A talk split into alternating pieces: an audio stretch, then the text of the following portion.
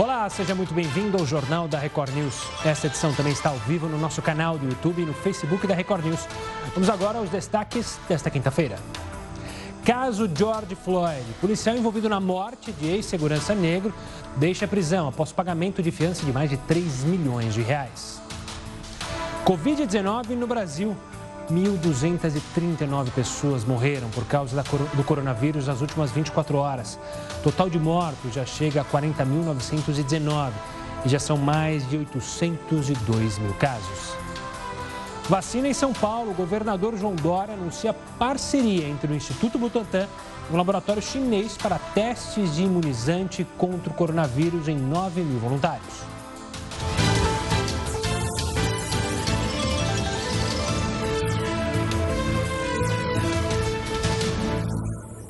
São 9 horas e 5 minutos. A gente já convida o Heródoto Barbeiro para participar aqui do jornal, porque o Brasil registrou deflação nos, pelo segundo mês seguido. Você, na sua casa, sabe o que isso representa para o seu bolso? É bom? É ruim? Quem explica para a gente é o Heródoto. Antes de mais nada, uma boa noite, Heródoto. Olá, Gustavo. Olha, eu vi aqui uma maneira fácil da gente entender sobre inflação e deflação. Uh, imagine, por exemplo, o seguinte: quando você pega um termômetro você tira a febre. Quando você está normal, você está com 36,5 aproximadamente. Quando tem inflação, em vez de 36, você vai para 37, 38, 39, porque tem inflação, os preços estão subindo. Agora você vai dizer, bom, mas se fica abaixo de 36,5, se o cidadão ficar com a temperatura abaixo de 36,5, 35, 34, ele pode morrer imediatamente. Então você veja que não é bom uh, subir muito a inflação e não é bom cair muito a deflação. Você vai dizer, não, mas pera um pouquinho, com deflação, os preços ficam mais baratos. É verdade, fica realmente mais barato. Mas em compensação, as pessoas não compram. Por que razão? Porque as pessoas ficam fazendo o seguinte: bom, eu ia comprar uma geladeira, mas o preço caiu esse mês. Será que o mês que vem ela vai cair mais? Será que o mês seguinte ela vai ficar. Em vez de eu achar que ela vai ficar mais cara, vai ficar mais barato. Então, consequentemente, as pessoas compram menos e a economia roda menos, e aí, consequentemente, você tem menos desenvolvimento econômico. Então a deflação não é boa. Não é boa. A inflação desse ano vai ficar mais ou menos de 1,5%. Não vai dar deflação no ano inteiro. 1,5%. Mas você sabe como é que é, as pessoas vão empurrando. Por exemplo, por exemplo, em vez de comprar presente no dia dos namorados, hoje, a gente deixa para comprar amanhã. Se a loja de amanhã estiver fechada, a gente deixa para depois da manhã. Ou seja, você acaba não comprando. Aliás, tem uma coisa curiosa que eu não, que eu, que eu não gostaria de saber. Sabe qual é, Gustavo? Qual? Por que, que o dia dos namorados aqui é dia 12 de junho? E nos Estados Unidos da Europa é dia 14 de fevereiro? Ah, lá é o São Valentim. Aqui teve, tem relação com o pai de um ex-governador, um governador aqui de São Paulo, né? Exatamente. Lá é o dia do São Clementino. Como é São que é? Valentim. São Valentino. E aqui, o pai do Dória, que tinha uma agência de, de, de propaganda, em junho não tinha como faturar. Eu conheci o pai dele, viu? Uhum. Eu conheci o pai do Dória. Então é o seguinte, então é, eles criaram, porque não vendia nada em junho, e criaram o dia dos namorados. Agora você vê, com esse negócio de deflação, né, a economia está muito devagar. Vamos esperar que ela cresça um pouquinho, para isso ela gera sempre um pouquinho de inflação. Vamos acompanhar. Vamos sim, vamos acompanhando. O Heroto volta aqui conosco no JR News. E a pergunta do dia hoje para a sua participação, claro que esse é só um empurrãozinho para você participar. Você pode comentar outros temas aqui do jornal, mas o Maranhão já decidiu, já é, decidiu tomar essa medida. São Paulo também está querendo, que é aumentar um ano no ensino médio, ou seja, criar o quarto ano por causa da pandemia, para justamente auxiliar esses estudantes que estão no terceiro ano, que estão perdendo conteúdo por causa é, da pandemia. Na sua opinião, isso deveria acontecer em todos os estados? É uma boa ideia? Não é uma boa ideia? O que, que você acha? Claro que é só para esse período. Mas é, participe aqui conosco, manda sua opinião. WhatsApp 942-128-782. Também pode participar pelo Twitter, hashtag JRNews. E pelo Facebook, a gente está lá todos os intervalos. A gente corre para o Facebook e tem a sua participação. Eu aguardo você e aguardo a sua resposta. E a medida que é estudada pelo governo de São Paulo já foi confirmada, como eu disse, pelo Maranhão. Os estudantes de lá terão acesso a um quarto ano optativo em 2021. No próximo bloco, você vai entender melhor essa mudança. A gente vai te mostrar aqui, vai ter uma entrevista para falar sobre o tema. Agora, eu te espero na primeira live do jornal. JR News de volta para falar que com o maior uso da internet durante a pandemia, o número de reclamações também aumenta. Segundo dados da Anatel, o uso da internet no Brasil aumentou entre 40% e 50% durante a quarentena. Com isso, as instabilidades cresceram e a própria agência registrou um número maior de reclamações de usuários a partir da segunda quinzena de março, quando o isolamento passou a ser regra. O portal Reclame Aqui, que agrega queixas de usuários na internet, também recebeu mais críticas com o termo internet. Foram de 12 mil em março para mais de 14 mil em abril. Vamos falar mais um pouco, Heroto. Uma pesquisa de custo de vida identificou as cidades mais caras do mundo para trabalhar. Quem tem os detalhes sobre o levantamento é ele mesmo, Heroto. Onde que é, onde está mais caro no mundo hoje? Olha, essa pesquisa foi publicada hoje, até achei interessante. As 10 cidades mais caras a gente vai mostrar agora. Mas é como você lembrou, ela é mais cara para quem, quem vem de fora. Porque, por exemplo, se o meu dinheiro é fraquinho, que é o real, e eu chego numa cidade, por exemplo, como, como, como Berlim e tal e tal, né, onde é euro, para mim é muito mais caro, porque, logicamente, eu não ganho euro, eu ganho em real. Então, isso faz as cidades ficarem mais caras para estrangeiro. Mas vamos dar uma olhadinha, então, nas primeiras cinco cidades, que tem uma lá, que eu tenho certeza que você vai gostar. Vamos mostrar o nosso primeiro telão das cinco cidades aí mais caras do mundo, tudo bem? Tudo, vamos, vamos lá. mostrar? Ah lá, vamos lá. Bom, aí está. Hong Kong, Ashgabat, Zurique, Tóquio e Singapura. São as cinco. Você já ouviu falar dessa cidade aí, Gustavo? Qual, a Hong Kong ou Ashgabat? Não, não, Ashgabat. Turcomenistão, não é? Matei? Ah, tô bem geografia. Exatamente, matou em cima. Eu não sabia, rapaz, eu fui procurar. Falei, caramba, mas de onde é essa cidade? Capital do Turcomenistão, que é um país que fica lá no centro da Ásia mais ou menos ali do lado da China, ali em cima da China, é uma antiga República Socialista Soviética. E esse Turcomenistão, ele é conhecido não só porque a cidade é a segunda mais cara do mundo, como a gente está mostrando aí, mas porque lá é o seguinte, lá é uma ditadura. E qualquer pessoa que publicar qualquer notícia sobre a pandemia, sabe o que acontece? Vai para cadeia. Pois é, você comentou uma vez. Inacreditável. Né? E a, é a segunda cidade mais cara do mundo. Zurique, todo mundo conhece na Suíça, Tóquio, no Japão e Singapura. Mas vamos ver as outras cinco mais caras do mundo. Aí são mais conhecidas nossas. Nova York, a cidade é, chinesa de Xangai, Berna, que fica na Suíça, Genebra também na Suíça, e a cidade de Beijing, que é a capital da China. Então essas daí são as 10 cidades mais caras do mundo para quem for para lá. Então se você for viajar para uma dessas aí, põe grana no bolso porque as coisas lá custam realmente muito caro. Agora vamos virar a página, porque a pesquisa foi feita com mais de 200 países. E aí nós fomos procurar lá na pesquisa onde estão as mais baratas. Mais baratas do Brasil. É a cidade de São Paulo, que aparece em lugar de número 130. Depois vem Rio de Janeiro com o lugar 160. E a mais barata do Brasil, pesquisada, é Brasília. Por que será que Brasília é mais barata? Tem um mais barato que o Rio de Janeiro, mais barato do que São Paulo. Não sei se é porque lá o pessoal ah, não tem crise, né? Haja vista que todo mundo recebe dinheiro do Estado lá, talvez seja por isso. Mas vamos olhar então no outro quadrinho para a gente poder entender por que, que as nossas cidades são mais baratas. Vamos lá. Primeiro, por causa da, da, da, da pandemia. Segundo, que nossa moeda, o real, está muito fraco em relação a outras moedas internacionais. Terceiro, que o dólar está muito forte. Você lembra que o dólar foi a quase seis pau Agora está em 5 e pouco, mas ainda assim está muito forte. E tem excesso de oferta. Ou seja, tem mais pessoas oferecendo coisas para comprar do que pessoas comprando por causa da crise. Então, consequentemente, os preços caem. Então, de uma forma geral, é muito mais fácil, seria mais fácil, o turista que tem que ganha em dólar, que ganha em euro, vir para cá, porque aqui é, tudo é barato para ele, e gastar aqui no turismo do que a gente ir para lá, porque lá fica muito caro, né? quando é pago em dólar e quando é pago em euro. Então, esse é o ranking de hoje. Gustavo. Boa, Heroto. Daqui a pouco você volta com outras telas e outras informações aqui dentro do JR News. Agora a gente fala do governo que avalia prorrogar o período máximo de redução de jornada e salários ou a suspensão de contratos de trabalhadores com carteira assinada. O prazo adicional ainda não está fechado, porque a medida depende de espaço no orçamento para bancar os benefícios de compensação aos empregados atingidos. Uma das possibilidades é estender o limite em mais 60 dias.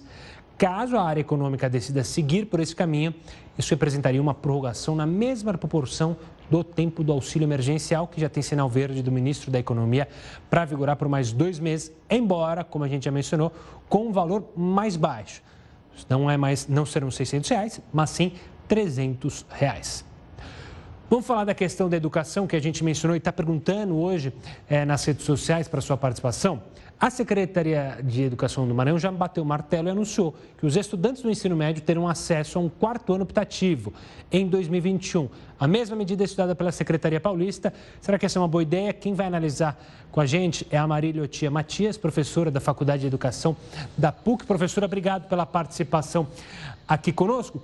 Como que a senhora enxerga essa possibilidade, já confirmada no Maranhão e aventada aqui em São Paulo, para aquele estudante que está no terceiro ano não deixar a escola com uma defasagem educacional, ter a opção de fazer o quarto ano?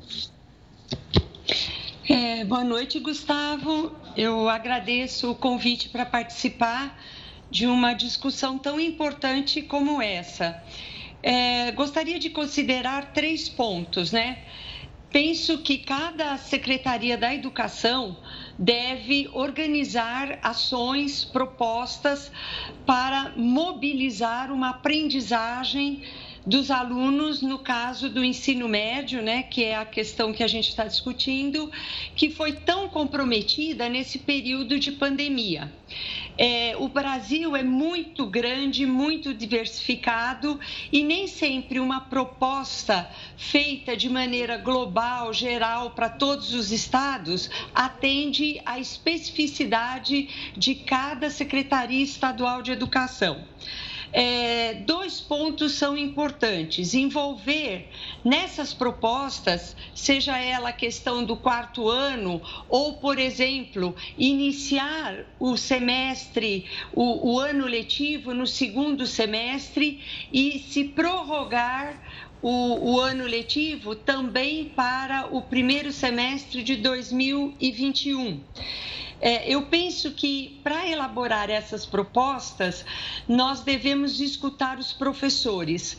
Os professores têm as informações mais importantes de como ah, aconteceram as aprendizagens, se elas aconteceram, se houve acesso da, de uma parte significativa dos alunos por todos os recursos disponibilizados, eh, TV, internet, material impresso, como nós acompanhamos eh, ações, por exemplo, da Secretaria Estadual aqui do nosso estado, né, da uhum. educação.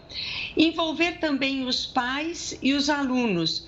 É, hoje, lendo uma reportagem na Folha, eu percebi que os alunos estão preocupados em realmente aprender, né? Seja para participar do Enem com mais conhecimento, com mais igualdade de oportunidades, seja para prestar vestibular em outras instituições, mas há uma preocupação do alunado em aprender, né? Isso é, já é um grande avanço, porque eles estão percebendo que esses conhecimentos são significativos, são importantes na formação da educação básica, do ensino médio e, com certeza, serão importantes no início da universidade, uhum. né? no ingresso e no início da, de uma universidade.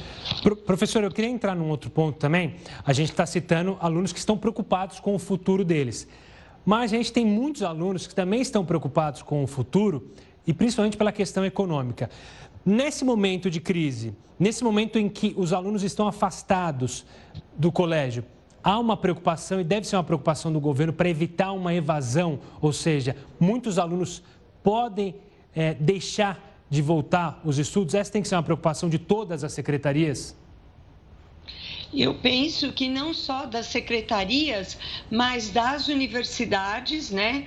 As universidades privadas, a, a, o próprio Ministério da Educação eh, promovendo eh, possibilidades de bolsa para a manutenção desses alunos né, na universidade, aqueles que ou porventura perderam o emprego, ou os pais perderam o emprego. É um momento, Gustavo, de, de uma grande união união para não prejudicar a nossa juventude, para que esses alunos não percam o ano da universidade, então uh, uh, ações de apoio financeiro uh, a partir do MEC, a partir de instituições governamentais, estaduais, municipais, para que mantenham o aluno que está na universidade nela e aqueles que querem ingressar consigam passar por todas as dificuldades. Uhum. É um uhum. momento de união de todas as dimensões do país, né? Claro. Das secretarias estaduais, das organizações de saúde, para garantir o retorno com muita segurança, né? É, com protocolos de, de, de segurança para o retorno às aulas, seja na educação básica, seja no ensino superior, mas é, é um momento realmente de elaboração de propostas que consolidem e que garantam a educação no país. Professora, quero agradecer demais a sua participação aqui para enriquecer esse debate, que, é claro, é uma preocupação nossa do país inteiro. Obrigado, professora. E só um adendo importante: a professora falou né, do cuidado com os nossos jovens. A gente está num momento no país que a gente chegou no ápice do número de jovens. Ou seja, a gente está com a população jovem no maior ponto que a gente já chegou. E isso é super importante para o país enriquecer, para o país crescer, para o país ter uma mão de obra firme, para ter estudantes, para ter cientistas. Então, isso preocupa ainda mais. A gente deixar esses estudantes fora do colégio, fora da universidade, a gente pode pagar um preço ainda mais alto. Deixando de lado o Brasil para falar do cenário internacional, a Justiça da Bélgica decidiu reabrir a investigação sobre o assassinato de uma jovem no país porque suspeita que o crime pode ter sido praticado pelo mesmo suspeito no caso Madeleine, a menina que desapareceu em 2007 em Portugal. A jovem alemã Carola Titze foi encontrada morta há 24 anos quando passava férias com a família na Bélgica. O suspeito, Christian Bruckner, hoje preso na Alemanha, tinha 19 anos quando tudo isso aconteceu. Ele também é investigado pelo possível sequestro e assassinato de Madeleine McCann num hotel em Portugal. Delegacias de todo o país já adotaram um sistema de videoconferência para registrar prisão em flagrante. Pois é, o uso da tecnologia está sendo ampliado para dar andamento às investigações e inquéritos. Você vai entender como funcionam as delegacias virtuais no próximo bloco. Agora eu te espero em mais uma live. Hoje, como você sabe, é quinta-feira. Quinta-feira, o presidente Jair Bolsonaro sempre faz uma live e ele falou na live que ele fez hoje, e que ele faz semanalmente nas redes sociais, sobre as polêmicas envolvendo a divulgação de números oficiais de infectados e mortos pelo coronavírus. Está com curiosidade? Veja só. Claro, os dados em tempo real, vai chegando, vai botando ali, até que complete a última unidade da federação. Daí está fechado ali o, o quadro. Quem quiser ir anunciando enquanto vão chegando os dados, vai anunciando. Nada demais, uma onda, dizendo que nós queríamos esconder números, daí começou a nos comparar com Venezuela. Valeu, TV.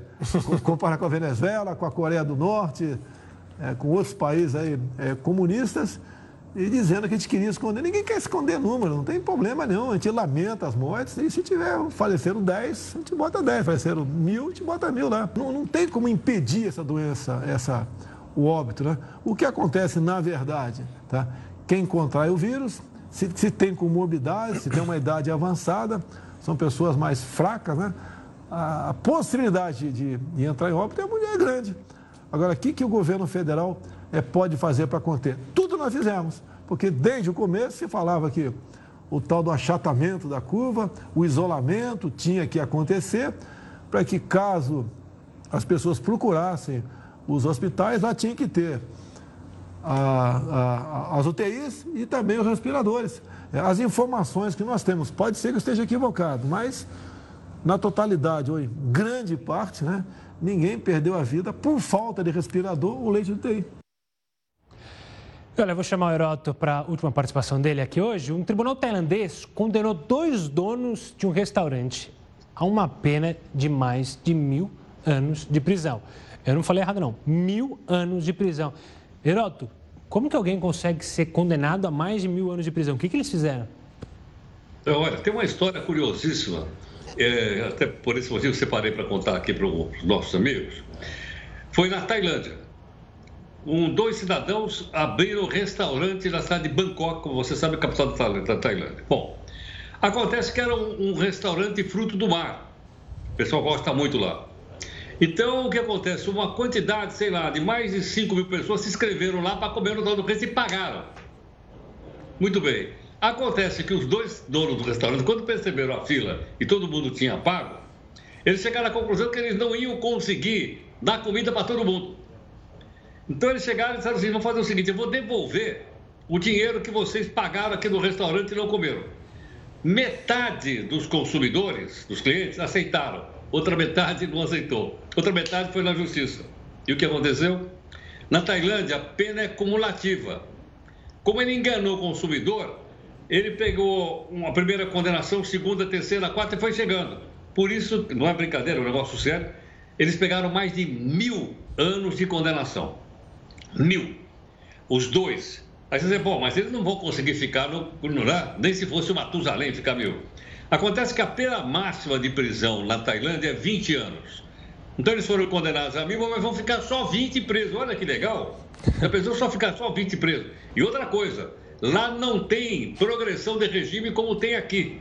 Aqui tem um médico aí chamado Abdel Maci que pegou 250 anos, não só não está cumprindo, como está em casa, na mansão dele, dizendo que está lá é, por causa do coronavírus.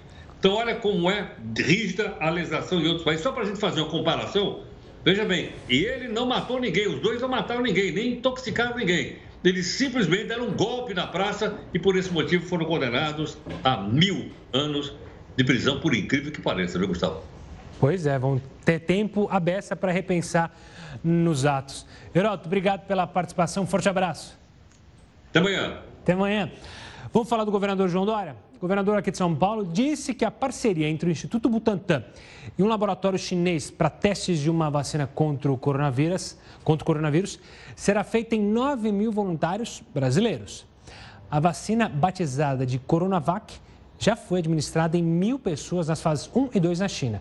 E agora, a fase 3, que é a última, será feita no Brasil. Segundo a previsão do governo paulista, caso ela seja bem sucedida nos testes, a vacina será produzida no país, aqui, e disponibilizada pelo SUS até o primeiro semestre de 2021, ou seja, até junho de 2021. Agora, olha só que curioso: um jovem de 21 anos precisou de um transplante duplo de pulmão depois de contrair o coronavírus nos Estados Unidos. A cirurgia levou 10 horas. A infecção fez com que os pulmões literalmente parassem de funcionar e se prendessem ao tórax e ao coração. Foi o primeiro transplante duplo de pulmão relacionado à Covid-19 no país. Segundo a equipe do Hospital de Chicago, o procedimento foi um sucesso e a jovem se recupera bem. Olha, a gente está falando muito da reabertura, né? Mas sete em cada dez brasileiros discordam da reabertura, da flexibilização aqui do isolamento social. Essa, essa é uma pesquisa revelada pela Ipsos. E quem vai trazer todos os detalhes desse levantamento é o Marcos Cagliari, CEO da Ipsos Brasil. Marcos, obrigado pela participação. Então vamos lá.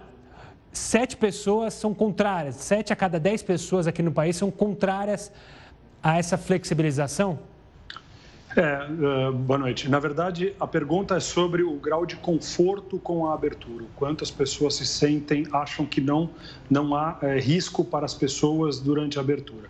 E o que a gente vê é que sete em cada dez se manifesta com essa, com essa posição. Quer dizer, acha que há mais risco na abertura do que ganhos uh, uh, para a economia, por exemplo. E, e, a pesquisa também analisou outros pontos, né, outras preocupações. O que você pode destacar para a gente das demais preocupações dos brasileiros? É, a, gente, a gente percebeu, os resultados têm sido muito consistentes. Né? A Ipsos tem feito esse estudo já há 16 semanas, semana após semana, quando a pandemia foi se alastrando pelo mundo, e os dados têm sido muito consistentes na, nas semanas mais recentes. O que a gente vê é que há uma preocupação muito grande por parte dos brasileiros com sua segurança sanitária, com a sua saúde. Quer dizer, há uma, é, um momento, né, um estágio emocional em que os brasileiros estão na evolução desta pandemia, é, em que não há muito poucas clarezas, há poucas clarezas dos processos sanitários durante a abertura, há pouco consenso das autoridades sobre os melhores procedimentos, há pouca clareza de como a economia vai ser retomada.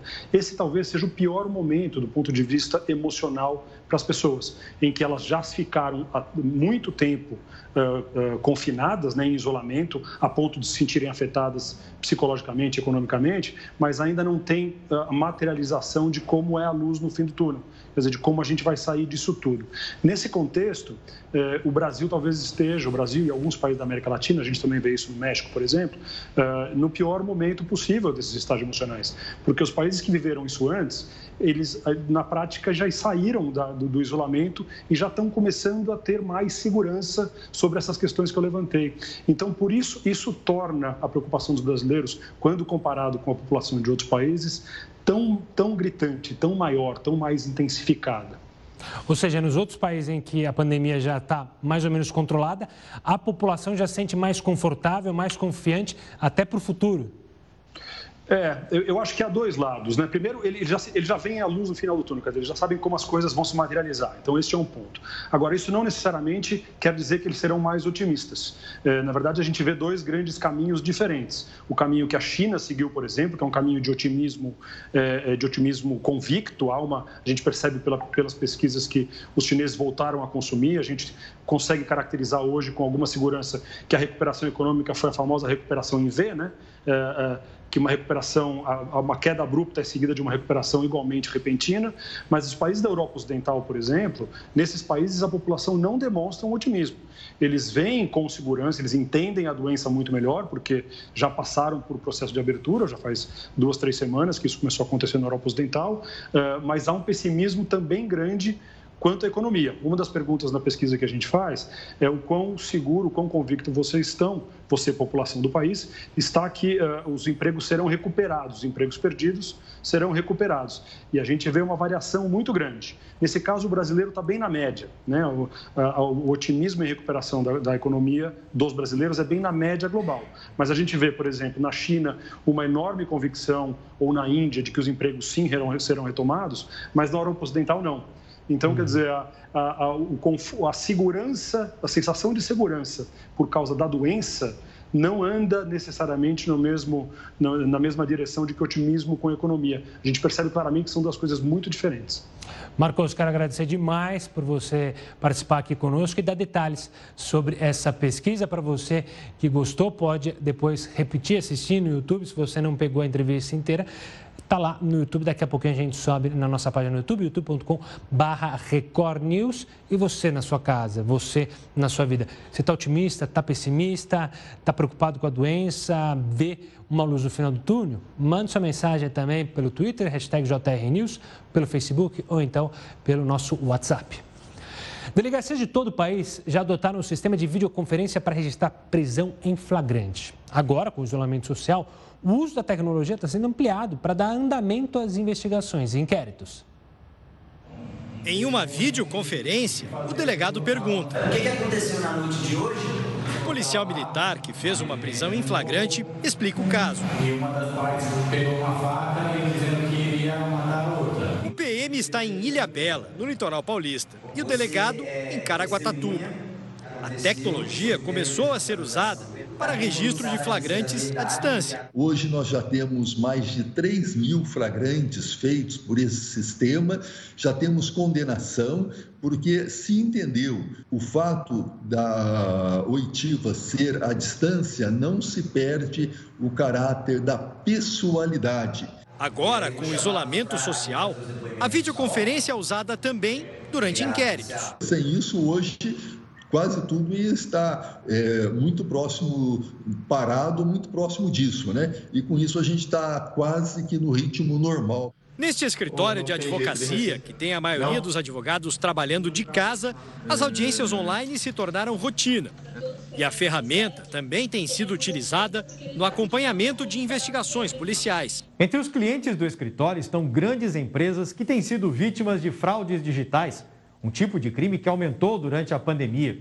Em casos assim e em muitos outros, a tecnologia que pode conectar testemunhas e advogados à polícia é um caminho para ajudar a investigação a andar mais rápido. Não há nenhuma dificuldade em fazer uh, as oitivas das vítimas, das testemunhas e até mesmo do, do investigado por videoconferência nesse período de distanciamento social, porque a polícia precisa dar uma resposta é? e a resposta adequada é o encaminhamento dos inquéritos policiais. O advogado diz que os depoimentos e interrogatórios online são um avanço que o uso da tecnologia deve ser ampliado e que segue o que está previsto na lei. Já há farta legislação que autoriza a adoção de videoconferência para a realização dos atos. Pode ser bem aproveitado pela, pela polícia é, no sentido de dar celeridade aos atos é? e de efetivamente é, reduzir o, o acervo de casos parados na polícia. Olha, casais tiveram que encontrar formas diferentes de comemorar o Dia dos Namorados, que acontece nessa sexta-feira amanhã. O comércio também precisou se reinventar, inovar. Você vai ver quais foram as mudanças daqui a pouquinho. Agora eu te espero na nossa última live de hoje. JR News de volta. Na reabertura dos shoppings em São Paulo, houve filas, lojas cheias e novas regras para as compras. Shopping aberto, fila do lado de fora. Os seguranças insistiam na distância entre um cliente e outro. A gente estava passando aqui e ela quis entrar para ver, né? Com a retomada de hoje, 65% dos shoppings do Brasil voltam a funcionar. Mas sob um rígido protocolo de segurança, que começa aqui do lado de fora, com a sinalização do piso, a temperatura sendo checada, ok? Álcool em gel à disposição do cliente e a exigência da máscara o tempo inteiro. Nenhuma atividade de entretenimento está funcionando. Né? Cinemas, parques, teatros, brinquedotecas, elas não estão funcionando. Então, se for ao shopping, é para fazer uma compra. Então, utilize o menor tempo possível. O atendimento nas lojas também mudou com provadores fechados e máquinas de cartão protegidas. Fica uma pessoa na porta para controlar a quantidade de pessoas que vão entrar. Ainda era de madrugada e os ambulantes já ocupavam as ruas. Às 6 horas da manhã, foi a vez dos shoppings populares reabrirem. Os consumidores esperavam aglomerados do lado de fora e enfrentaram fila para entrar. Havia controle de acesso, medição de temperatura e lojas cheias. Para muita gente, as compras são para revender. Estava mais de dois meses parada, né? Sem poder fazer nada, só dentro de casa. Aí apertou, a gente agora liberou, a gente teve que vir para fazer as compras e voltar ativa, né? As lojas de rua que abriram ontem também tiveram filas. E com mais gente nas ruas, é preciso redobrar os cuidados. Eu acho que o mais importante é o uso de máscara e lembrar é, o distanciamento de pelo menos um metro e meio e a lavagem das mãos. Não tem como você restringir uma pessoa que é positiva, ela pode ser positiva e pode estar saindo e não estar respeitando. Então, qualquer pessoa que esteja ao seu lado é potencialmente positivo. De São Paulo para o Rio. Por lá, a retomada das atividades foi marcada por restrições e medidas especiais de higiene. Mesmo assim, houve aglomerações. As imagens são de intensa movimentação de carros e filas nas portas dos shoppings. Nesse aí, na zona norte do Rio, o que se viu foi muita aglomeração nos corredores. Antes da reabertura, cuidados extras na limpeza e desinfecção do espaço. Só entra quem passa pela medição da temperatura. Foram quase três meses de fechamento dos shoppings. O novo normal inclui tapetes higienizadores para os calçados e suportes com álcool em gel. O uso de máscaras é obrigatório para todas as idades, mas muita gente ainda deixa de lado a medida de segurança. Tem consumidor que cria um jeito próprio de usar. Nas praças de alimentação como essa, os restaurantes só estão funcionando mesmo com serviços de entrega a domicílio, retirada pessoal ou de carro no sistema drive-thru. Os cinemas e as salas de jogos continuaram fechados, o que ajudou a diminuir o tempo que o consumidor passa aqui dentro. Antes da pandemia, o tempo de permanência média era em torno de 70 minutos. Hoje está em torno de 29 minutos. É uma compra mais assertiva, uma taxa de conversão maior, mas eu entendo que preserva toda essa questão do fluxo de pessoas. Agora o horário está restrito de meio-dia às 8 da noite. Tempo suficiente para essa representante comercial renovar a casa. Ela estava com saudade das compras. Comprei uma colcha linda, comprei tapete para o banheiro e algumas capas para travesseiro. Agora a gente vem com um dado triste: a América ultrapassou a Europa em número de mortes por coronavírus. Pois é, de acordo com a OMS, a América alcançou o total de 185.800 mortes, ultrapassando assim a Europa, que tem 185.500. Esta é a primeira vez que o conjunto das Américas, ou seja, América do Sul, Central e do Norte, se, se torna o continente do planeta com mais vítimas da pandemia. De todos os óbitos registrados na América, mais de 150 mil se referem aos confirmados pelos governos dos Estados Unidos e do Brasil os dois países mais afetados no mundo atualmente. Em seguida aparece o México com quase 15 mil mortes. E o governador do Rio de Janeiro, Wilson Witzel, foi denunciado à OMS pelo não cumprimento das recomendações de autoridades internacionais no enfrentamento do coronavírus.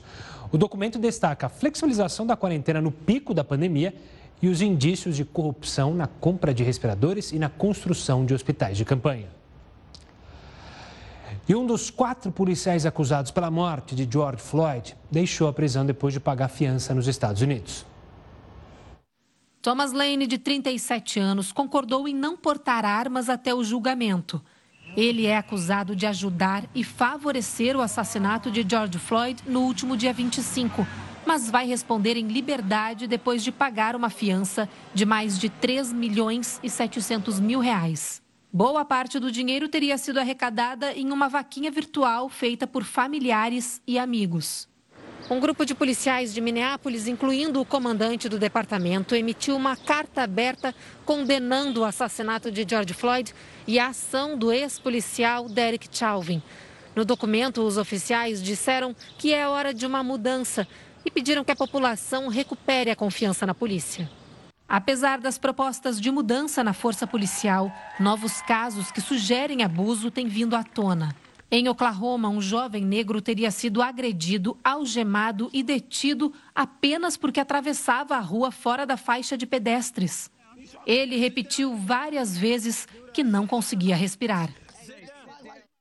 Os protestos contra o racismo nos Estados Unidos completaram hoje 17 dias. E um estudo feito pela Acordo Certo, empresa de soluções financeiras, apontou que a população brasileira teme que os impactos da crise durem mais de seis meses. O levantamento foi feito com quase 5 mil pessoas entre abril e maio e aponta que 50% dos brasileiros acreditam que a crise vai impactar nas finanças por mais de um semestre. Do total de entrevistados, 42% não sabem se vão conseguir pagar suas dívidas e 25% vão pagar depois do prazo.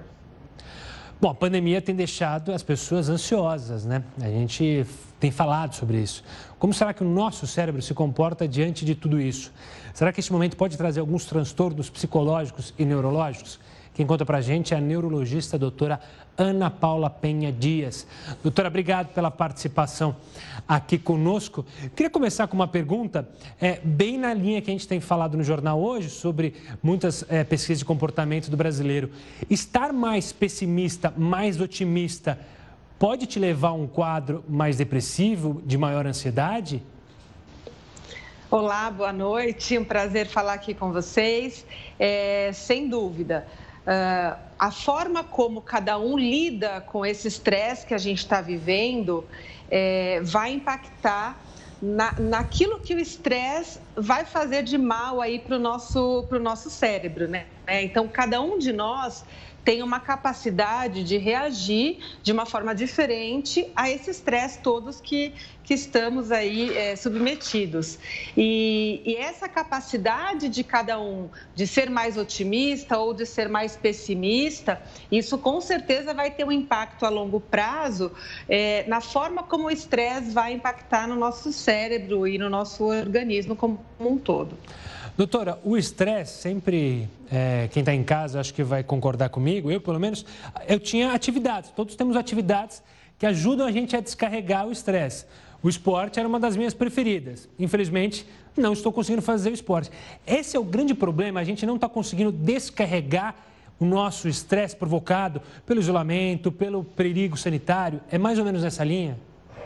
É, sem dúvida nenhuma que todo, todo mundo perdeu aí de uma certa forma ou teve uma mudança importante na rotina, né? E essa perda de rotina, ela tem um impacto muito grande é, no, na, na, quantidade de estresse que a gente carrega no nosso corpo. É, além disso, da perda de rotina, as pessoas estão com uma dificuldade muito grande de manter o seu padrão de sono, né? Então, é, essa, essa, essa privação de sono, né? Ou até o excesso de sono, então tem tem gente que está dormindo muito pouco e tem gente que está dormindo demais. Então, essa, essa alteração da rotina de sono, sem dúvida que altera a quantidade aí de, de, de neurotransmissores que o nosso corpo acaba produzindo. Então, o que a gente tem pedido é, mesmo que você não faça mais atividade física na rua, se você corria, se você pedalava, se você fazia uma academia, que você mantenha minimamente uma atividade física dentro de casa, né, associado a uma rotina que você consiga manter uma rotina com horários bem definidos de sono, de acordar, sair da cama, trocar de roupa, tirar o pijama, é, limitar aí a quantidade de informações que se recebe, limitar a quantidade de telas, né, celular, internet, porque tudo isso acaba impactando de uma forma negativa esse excesso de informações que a gente tem, tem recebido. Doutora, muita gente em casa tem a possibilidade de ir atrás de um terapeuta, de um psicólogo, de um psiquiatra. Diversas outras pessoas não têm essa possibilidade. Mas o quanto a gente se abrir para o marido, para a mulher, para o filho, para o colega, falar sobre as nossas nossos anseios, nossos medos, pode ajudar justamente o nosso cérebro.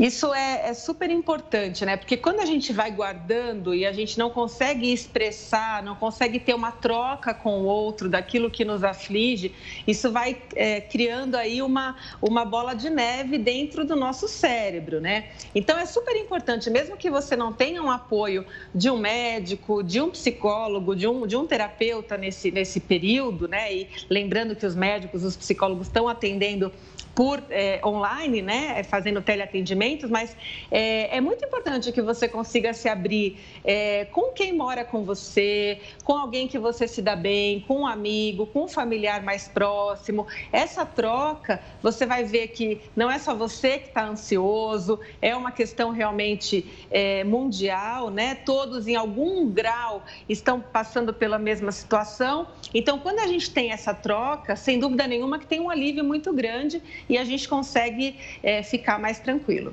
Doutora, obrigado. Eu estou muito aliviado também. Obrigado pela participação. A conversa serve para aliviar não só quem está em casa, mas também o apresentador. Um forte abraço para a doutora. Você que está em casa, então, tome isso como lição.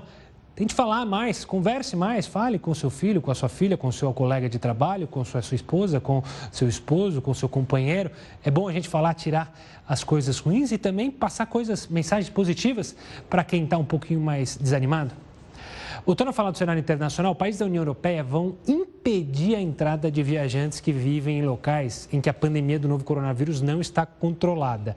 Eu venho com uma notícia boa, né? Tento e aí tem essa notícia que dá uma desanimada. Mas assim, a lista de países que terão a entrada permitida e não permitida será elaborada lá pela Europa.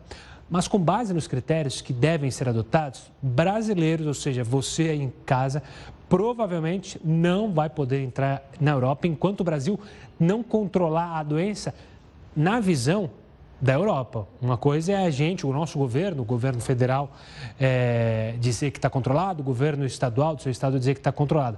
Mas aí vai depender da visão dos europeus. Então, para quem estava planejando uma viagem é, para a Europa, para logo depois é, do olho do furacão, é bom repensar. Bom, o Dia dos Namorados está chegando amanhã, né? Você já comprou algum presente? Já pensou em alguma ideia é, para o seu namorado, para a sua namorada? A pandemia tem enfrentado, tem causado muitos problemas, todo mundo sabe que deixou a situação diferente. Então, como os casais e o próprio comércio estão se preparando para essa data? A gente vai ver na reportagem. O Dia dos Namorados está chegando, mas em 2020 as coisas serão diferentes dos anos anteriores. Apesar da reabertura da economia em muitos estados brasileiros, a pandemia de coronavírus não permitirá que essas cenas aconteçam como em todos os anos. Assim, o jeito será improvisar. Segundo uma pesquisa feita pelo Ibope Inteligência, 59% dos brasileiros estão dispostos a manter a tradição de comemorar e presentear.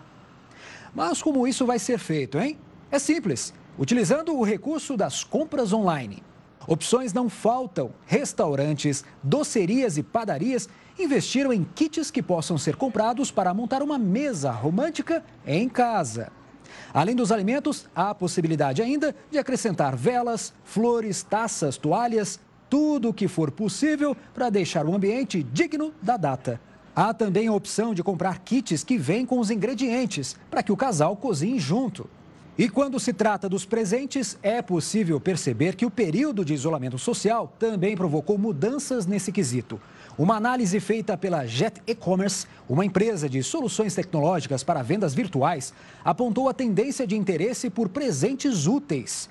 Segundo eles, há um aumento nas buscas por pijamas, kits culinários, equipamentos de ginástica e itens para melhorar o ambiente doméstico, como móveis, travesseiros e panelas elétricas. Itens de beleza, perfumaria e vestuário ainda são os que despertam maior interesse. Mas os novos itens revelam que presentes que antes poderiam até serem vistos como ofensivos ganharam um novo significado após esse período de pandemia.